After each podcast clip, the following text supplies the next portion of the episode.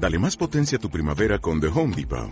Obtén una potencia similar a la de la gasolina para podar, recortar y soplar con el sistema OnePlus de 18 voltios de Ryobi desde solo 89 dólares. Potencia para podar un tercio de un acre con una carga. Potencia para recortar el césped que dura hasta dos horas. Y fuerza de soplado de 110 millas por hora. Todo con una batería intercambiable. Llévate el sistema inalámbrico OnePlus de 18 voltios de Ryobi. Solo en The Home Depot. Haces más. Logras más. Bienvenidos al podcast de Ayahuasca Jaguar Negro.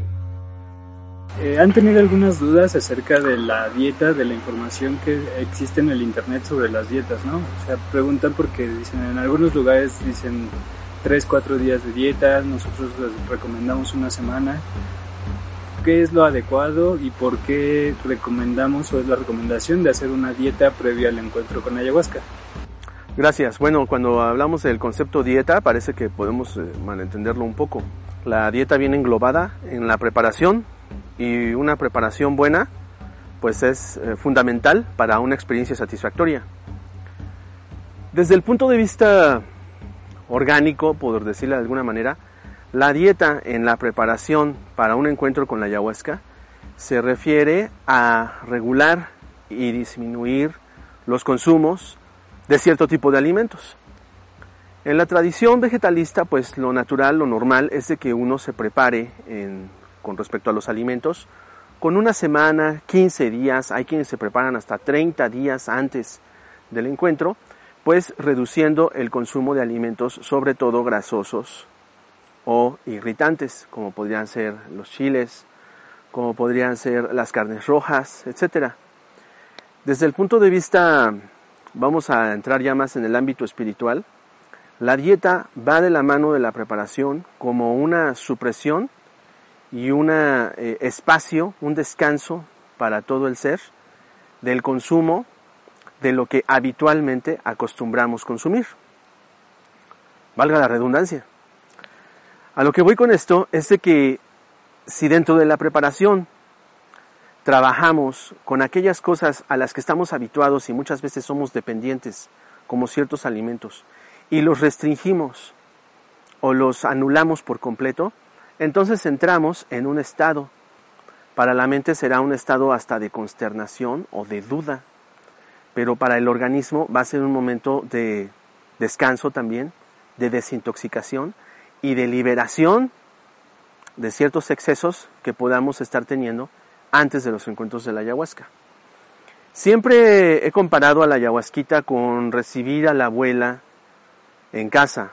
Entonces, si nuestro cuerpo es la casa y vamos a recibir la visita de la abuela, pues entonces que la casa esté lo más limpia posible, que esté lo más ordenada posible, que se encuentre, digamos, eh, en las mejores condiciones para poder recibir esa visita y en dado caso de que llegue la abuela a casa, pues entonces no tengamos que entre los dos eh, escombrar la casa, tirar la basura, limpiar, sino que ya se ha hecho un trabajo previo para que cuando ya llegue entonces estemos en disposición, ya completa, de poder recibir sus enseñanzas, de poder recibir su filosofía, su sanación, etc.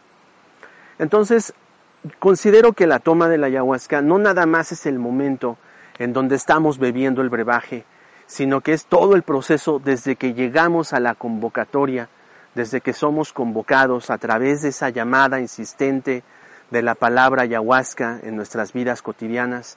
Y ya que acudimos al llamado y empezamos a preguntar cuál es el mejor camino de llegar a un encuentro o a una ceremonia, pues ahí empieza entonces el fenómeno de la ayahuasca. El fenómeno de la ayahuasca en este sentido es una oportunidad y a final de cuentas es una oportunidad de cambio, es una oportunidad para uno mismo de resetearse, de reiniciar, de cortar por lo sano con aquellas cuestiones negativas y entonces emprender un nuevo camino. Entonces, la experiencia de la ayahuasca empezaría desde que uno está, eh, está siendo llamado. Y en esa planeación y preparación, pues ahí entra la dieta. Entonces se trata de suprimir o de bajar considerablemente el consumo de ciertos alimentos. Hay quienes son bastante estrictos y entonces prohíben, por ejemplo, el consumo de leguminosas una semana antes. Hay quien también prohíbe de manera estricta las relaciones sexuales, el, escuchar o ver noticias, el establecer determinado tipo de discusiones, el comer, pues prácticamente se van casi casi a los ayunos intermitentes o ayunos totales. En Jaguar Negro somos un poquito más displicentes, un poquito más tolerantes, y esta sería la cuestión específica con la que yo les podría sugerir que pueden acudir a un encuentro con Jaguar Negro. Vayan al encuentro de Jaguar Negro con la ayahuasca sin hambre. Eso es muy importante. Si tienen hambre, entonces no es tan satisfactoria la experiencia, porque al final de cuentas también hay parte de un dolor y parte de un sufrimiento que quiere ser de alguna manera satisfecho a través del alimento. Entonces, mi sugerencia es esa, que bajen considerablemente el consumo de azúcar. Si están acostumbrados a tomar muchísimo refresco, pues esa semana bajen el consumo de refresco. Y si así lo desean, pues no va a pasar nada. Al contrario, si anulan por completo el consumo del refresco. Lo mismo puede pasar con el café, lo mismo puede pasar con la carne roja, lo mismo la carne de puerco, lo mismo los carbohidratos, las grasas en exceso, los azúcares en exceso.